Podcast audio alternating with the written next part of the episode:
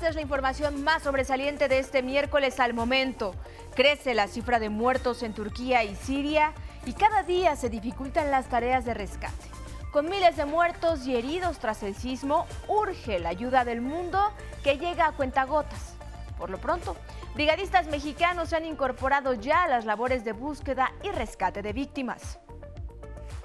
El sureste de México, históricamente olvidado, hoy es prioridad para el gobierno federal. Por ello, el presidente López Obrador anunció un paquete de inversiones multimillonarias para detonar en esa región flujos comerciales, empleos y generación de energías renovables.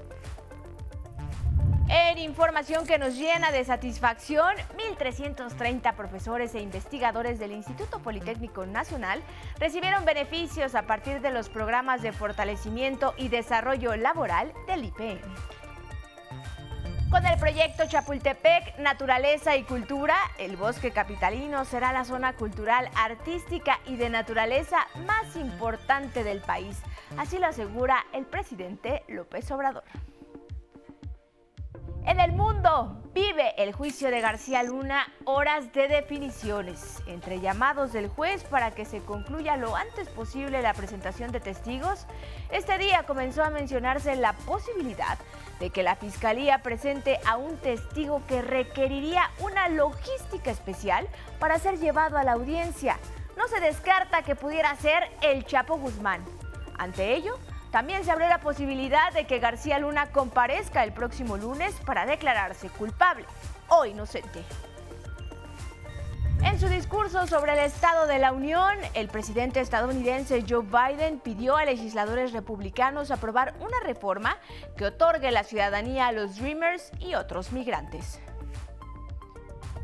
Y en los deportes, LeBron James rompe récord como máximo anotador en la historia de la NBA y en la Serie del Caribe 2023. México busca hoy su sexta victoria frente a Puerto Rico. Es el resumen y con él comenzamos. Hola, ¿cómo están? Muy buenas tardes. Bienvenidos a este espacio informativo. Los saludo con mucho gusto y también a quienes ya nos sintonizan en el 95.7 de FM, la frecuencia de radio del Instituto Politécnico Nacional. Agradezco a Adriana Rodríguez, quien me acompaña en la interpretación en lengua de señas mexicana y ya sabe que nos puede seguir en las redes sociales y en la página de 11 Noticias Digital, desde donde también pueden suscribirse a nuestro newsletter para recibir lo más relevante de la información. E iniciamos con una tragedia que estremece a Turquía y a Siria, países devastados por un sismo y cientos de réplicas desde el lunes pasado. Bajo la presión del tiempo para encontrar más sobrevivientes, continúan las tareas de rescate en las ciudades devastadas. En unos frentes la esperanza languidece, aunque en otros se reaviva. En una imagen que dio la vuelta al mundo y tras 17 horas de maniobra, afortunadamente fueron rescatadas dos pequeñas atrapadas bajo toneladas de escombros. La mayor de ellas, de solo 7 años, protegió la cabeza de su hermanita con el antebrazo. Sin embargo, la realidad de la catástrofe se impone. Autoridades de ambos países confirman ya la muerte de más de 11.500 personas, la mayoría bajo los escombros de los 6.000 489 edificios destruidos. Se tienen al momento más de 57 mil heridos y 298 mil personas desplazadas de su hogar dentro de un conjunto de 13 millones de habitantes afectados de distinta manera por estos sismos y sus más de 700 réplicas.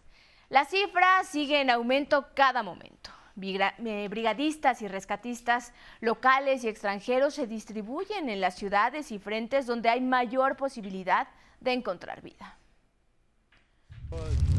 Sabemos que el tiempo no es un aliado para nosotros y tenemos que hacer las cosas lo más rápido posible para encontrar, tener la mejor oportunidad posible de encontrar personas vivas al visitar dos de las regiones más devastadas en las que ha recibido mayores críticas por su tardía respuesta ante la desgracia, el presidente turco Tayyip Erdogan prometió una acelerada reconstrucción. Reconstruiremos las casas para todos los sobrevivientes del terremoto dentro de un año, como he dado las instrucciones necesarias. En más de este lamentable asunto, esta madrugada llegó a la ciudad turca de Adana, ubicada a 240 kilómetros de la zona siniestrada por el terremoto, un avión de la Fuerza Aérea Mexicana con ayuda humanitaria que envía nuestro país a Turquía y Siria. El secretario de Relaciones Exteriores, Marcelo Ebrard, informó que el contingente mexicano, integrado por 150 elementos del Ejército, Marina y Cruz Roja, centrará sus esfuerzos para salvar vidas. Y en las próximas horas se traslada directamente al lugar de los hechos para empezar a trabajar. El corazón del equipo es o son los binomios caninos, son 16 binomios caninos, especialmente entrenados para lo que en este momento es la emergencia, la urgencia, lo inmediato, que es el rescate de personas. Reveló además que en las próximas horas también viajarán a Turquía integrantes de la agrupación Topos, expertos en rescate de esta naturaleza. Y como todos sabemos, en el Cono Sur también sufre una tragedia. Los incendios forestales en la zona centro y sur de Chile no han sido controlados y amenazan con propagarse a otras regiones. Más de 5.000 bomberos locales, la mayoría voluntarios, trabajan codo a codo para combatir el fuego. Brigadistas de otros países, entre ellos de nuestro país, de México, están colaborando intensamente para extinguir estos siniestros. El gobierno mexicano envió 300 combatientes y técnicos especializados en el manejo de fuego de la Secretaría de la Defensa Nacional y de la Comisión Nacional Forestal para apoyar en esta titánica labor.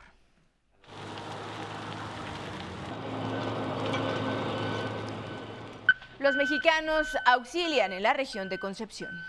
Lo que han realizado ellos, aquí vemos en la lámina, en el lado derecho, 64 hectáreas eh, sofocadas del incendio que tienen, 22 kilómetros de guardarrayas para lograr la protección de diferentes áreas, 84 viviendas aisladas. En este momento la segunda compañía está trabajando en el corte de propagación hacia la Villa Hermosa, que se encuentra a unos, unos dos kilómetros, un poquitito más abajo. El balance más reciente de las autoridades es de 309 focos activos. Están combatiendo 82 ya que la lejanía entre las zonas dificulta el acceso de los especialistas. El presidente de Chile, Gabriel Boric, declaró emergencias por la nube de humo que cubre parte del territorio chileno, incluida Santiago, la capital. Y retomamos la agenda nacional. Identifican a cinco personas halladas sin vida en una camioneta sumergida en un canal de Nuevo León. En Pesquería, Nuevo León, fueron encontrados 14 cuerpos dentro de una camioneta sumergida en un canal de riego. Cinco de ellos eran migrantes guatemaltecos. La Fiscalía Estatal investiga la identidad de los otros nueve. En Quintana Roo, fue perceptible un sismo de magnitud 5.5, cuyo epicentro se localizó en el Mar Caribe, cerca del litoral de Honduras. En Chetumal y en Cancún fueron atendidas personas por crisis nerviosas y fueron evacuados algunos edificios. No se reportan mayores incidentes. En Coahuila fueron recapturados dos reos más de los 30 que se fugaron en el motín del pasado 1 de enero en el Cerezo 3 de Ciudad Juárez, Chihuahua, con Héctor Javier O y Félix S. Suman 22 los reos reaprendidos. En Quintana Roo fueron rescatados con vida cuatro empresarios que se encontraban secuestrados. Tres de ellos tenían ficha de búsqueda activa. Fueron localizados maniatados dentro de una camioneta en una zona selvática. Previo a ello, fue detenida una persona que portaba un arma de fuego.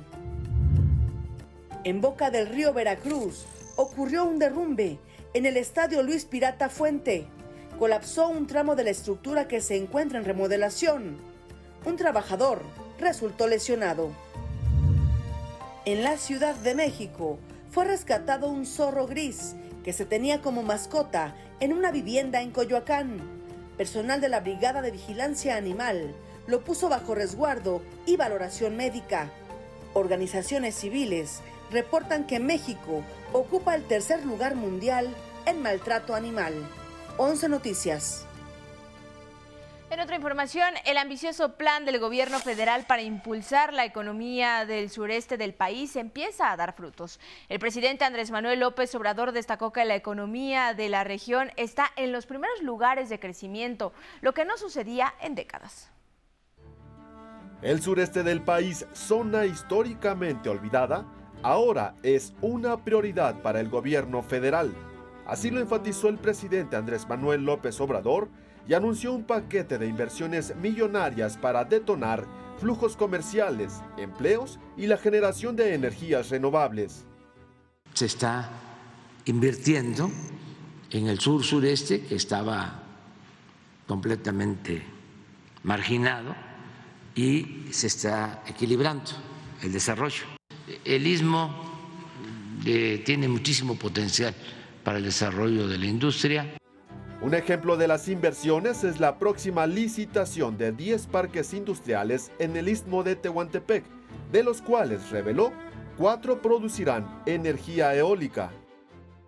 El propósito es que sean parques de la Comisión Federal de Electricidad eh, y que el financiamiento lo aporte Estados Unidos o eh, bancos de Estados Unidos con tasas muy bajas, cero, tasas de interés. Para aterrizar el proyecto, en marzo próximo visitará la región el enviado especial de Estados Unidos para el clima, John Kerry. El istmo de Tehuantepec, resaltó el presidente en la mañanera, tiene mucho futuro y esto se debe, recordó, a la construcción del corredor transísmico y a la ampliación de los puertos de Salina Cruz, Oaxaca y de Coatzacoalcos, Veracruz. Además, en la costa del Pacífico, detalló, se rehabilita la refinería de Salina Cruz y se construye una planta coquizadora. Con una inversión pues de alrededor de 5 mil millones de dólares. Y del lado del Golfo se moderniza la refinería de Minatitlán y se creará una planta de liquefacción para enviar gas a Europa. Todas estas inversiones, celebró el primer mandatario, ya revirtieron los históricos indicadores negativos de crecimiento económico en el sureste del país. 11 Noticias, Armando Gama. En información de casa, para cumplir con las demandas de certeza laboral y ampliar el cuerpo docente, 1.330 profesores e investigadores del Instituto Politécnico Nacional fueron beneficiarios de diversos programas de fortalecimiento y desarrollo laboral. Para ello se les entregaron los formatos únicos de personal, documentos que avalan estos beneficios. De los procesos y programas que se llevan a cabo, el que obtuvo una mayor cantidad de personal que resultó favorecido fue el de esa promoción docente, con un total de 685 beneficiarios. Asimismo, el programa de recuperación de plazas vacantes, tanto de nivel medio superior como superior, se ve, eh, ahí se vieron beneficiados 481 docentes. En la ceremonia, el secretario general del CENTE, Alfonso Cepeda Salas, consideró inusitado el apoyo por parte de las autoridades a los docentes del IPN. No se había dado esta inusitada actividad, esta serie de acciones para reivindicar a los trabajadores de la educación y darles su base, eh, completarles su tiempo a maestros que habían esperado 15 o 20 años para poder tener sus 40 eh, horas, sus 42 horas, y, y es algo que hay que reconocer en temas de la Ciudad de México, el bosque de Chapultepec tendrá nuevos atractivos. La Cineteca Nacional Poniente, una bodega nacional de arte, dos calzadas flotantes y una línea de cablebús.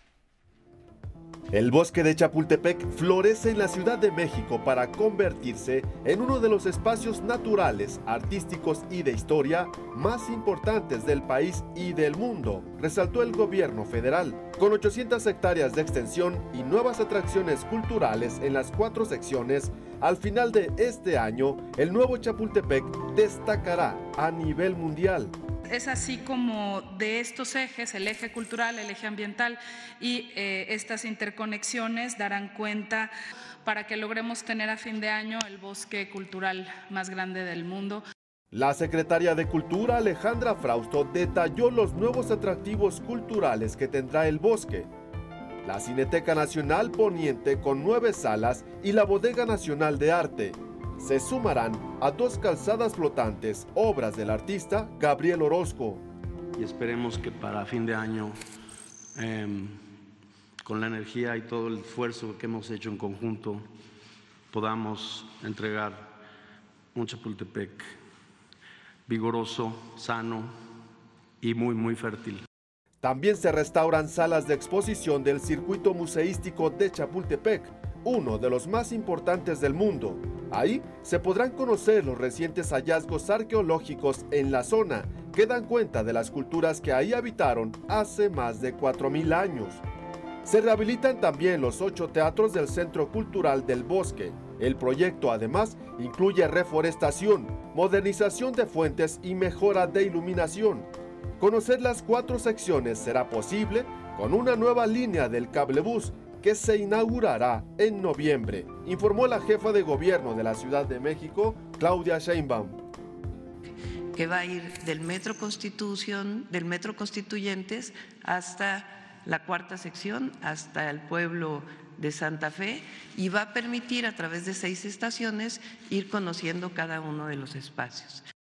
Y no pasar por alto lugares emblemáticos como el Complejo Cultural Los Pinos, abierto al público en 2018. 11 Noticias, Armando Gama. Vamos a conocer el estado del tiempo para las próximas horas.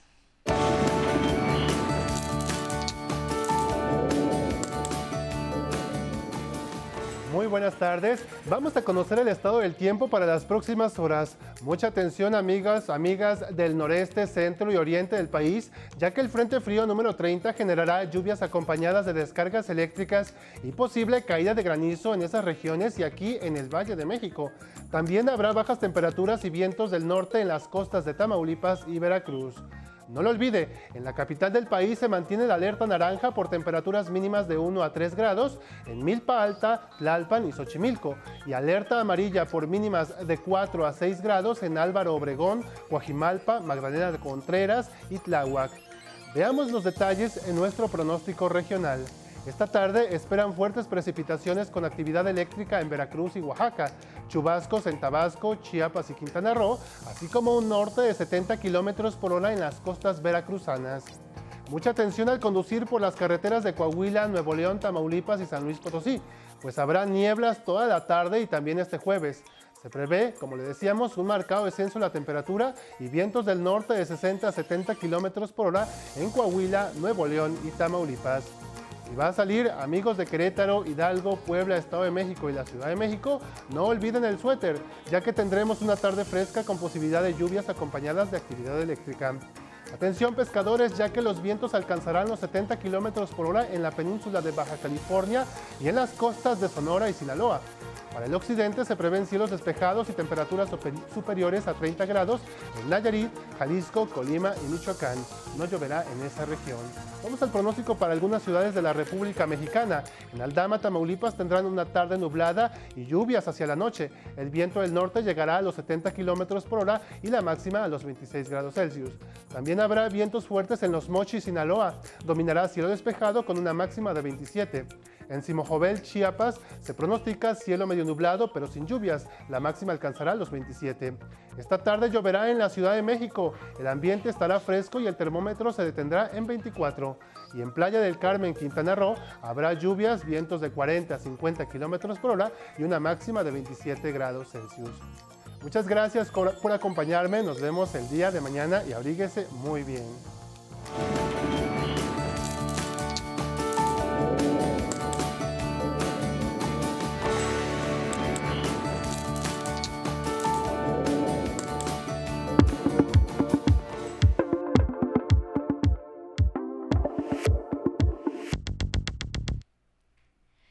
Gracias Ismael. Y en Información del Mundo, ahora vamos hasta Nueva York con nuestros enviados especiales Luis A. Méndez y Miguel Ángel Vázquez, quienes están en la cobertura informativa del juicio contra Genaro García Luna. Muy buenas tardes a ambos. Adelante con la información.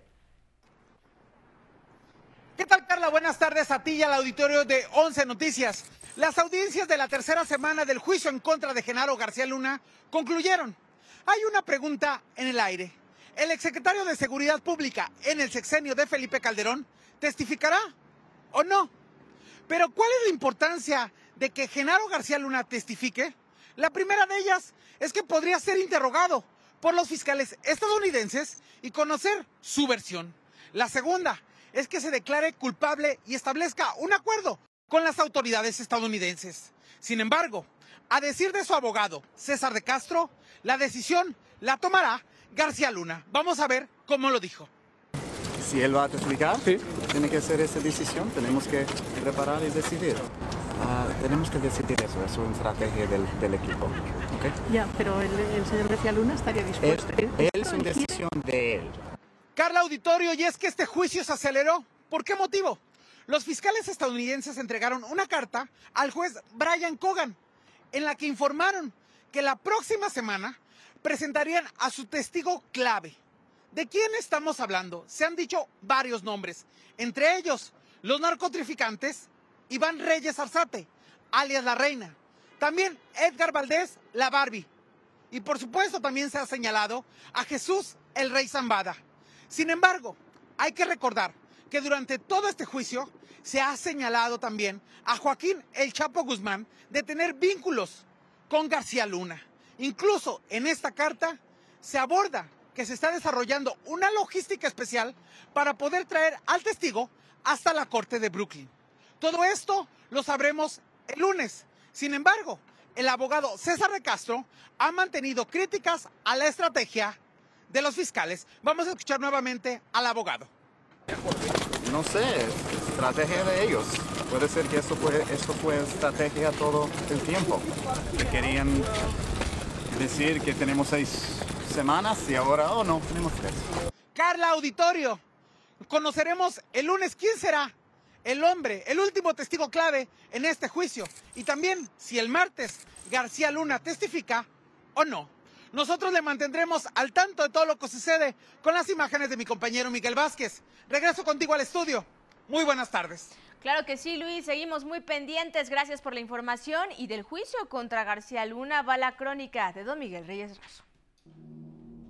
En investigaciones como la que produjo la detención y juicio en Estados Unidos de Genaro García Luna, siempre conviene, sugiere el presidente Andrés Manuel López Obrador, observar, seguir la ruta del dinero. Salta a la vista el cambio de vida, la mudanza. Ahí está el señor Osorio Chong, gobernador de Hidalgo y Pácatelas, casa en las lomas de Chapultepec. ¿Dónde queda pues los ideales y las convicciones? Con prudencia observo los incidentes del juicio que vive en Estados Unidos el señor García Luna. Me interesa sobremanera conocer el trabajo de las agencias estadounidenses que actuaban en nuestro país. Hubo intromisiones y atropello a la soberanía de México. Embajador que opinó sobre la conducta de nuestras Fuerzas Armadas. Inadmisible. Atento reflexiono sobre la capacidad de aquellos individuos colaboradores del señor García Luna y del presidente Felipe Calderón. ¿De dónde salieron archiexpertos en seguridad? Aspiracionistas sin pizca de ideales, formados a toda prisa en el CISEN, con la sola idea de escalar, escalar a cualquier costo. Observo, espero, no condeno a nadie y ya dicen que influyo en la justicia de Estados Unidos. Esperemos, todo se sabrá. En 11 Noticias, eh, Miguel Reyes Razo informó. En Estados Unidos, el presidente Joe Biden pidió a legisladores republicanos aprobar una reforma que otorgue la ciudadanía a los Dreamers y otros migrantes. Si no aprueban mi reforma migratoria integral, al menos aprueben mi plan para proporcionar el equipo y los oficiales para asegurar la frontera. Y un camino hacia la ciudadanía para Dreamers, aquellos con estatus temporal, trabajadores agrícolas y trabajadores esenciales. En su discurso sobre el Estado de la Unión, Biden defendió su plan para una migración ordenada de solicitantes de asilo procedentes de Haití, Venezuela, Nicaragua y Cuba.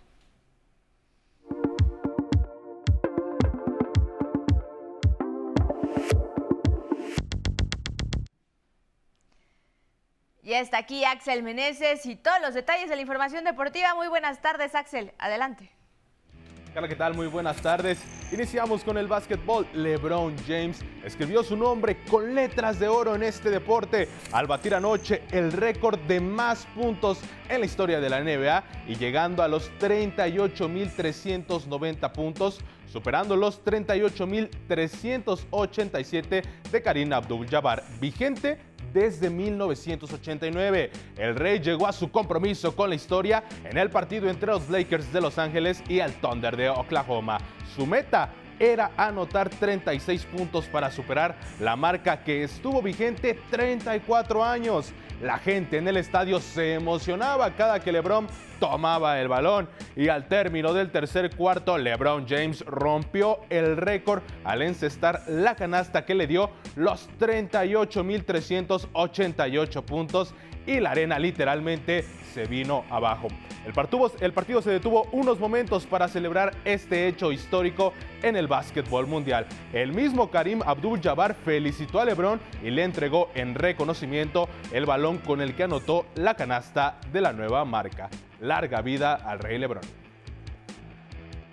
Vamos ahora con el rey de los deportes. Ya con el boleto a semifinales, México busca cerrar con una victoria más la fase de grupos de la Serie del Caribe. En estos momentos, los cañeros de los Mochis enfrentan a los indios de Mayagüez de Puerto Rico y la pizarra al momento es de cinco carreras a cero en favor de los caribeños. De revertir este marcador parcial y conseguir el triunfo, México sumaría su sexta victoria y llegaría como el amplio favorito al título. Esta mañana el presidente Andrés Manuel López Obrador reconoció lo hecho por la novena mexicana en este torneo. Ayer eh, ganaron 2 a 1 a Panamá y antier eh, blanquearon a Venezuela 7 a 0. Y está muy bien la Serie del Caribe y están jugando los cañeros de Mochis representando a México y están haciendo un buen papel. Recordemos que los mochitecos están representando a nuestro país tras haberse proclamado campeones de la Liga del Pacífico. Durante la temporada regular, esta novena fue el segundo mejor equipo con 41 victorias y 27 derrotas. En los playoffs vencieron en la primera ronda a los Mayos de Novojoa 4 a 1 y en semifinales derrotaron a los Yankees de Ciudad Obregón 4 a 2 y en la serie final se llevaron la victoria 4 juegos a 2 ante los algodoneros de WhatsApp. Carla, esto en los deportes. Muy buenas tardes.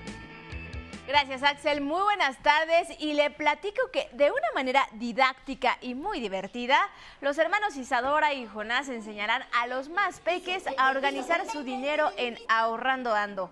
Es una serie de televisión que surge de esta necesidad de transmitir a las niñas y los niños la importancia del ahorro con ejemplos de la vida cotidiana. Las personas adultas sí lo vemos muchas veces como un tema que no debe tocarse o que las y los niños no deben de entender tan a temprana edad. Y yo y el equipo de 11 niñas y niños concordamos en que creo que es una cosa que no hay que ocultar, sino que hay que decir las cosas como son.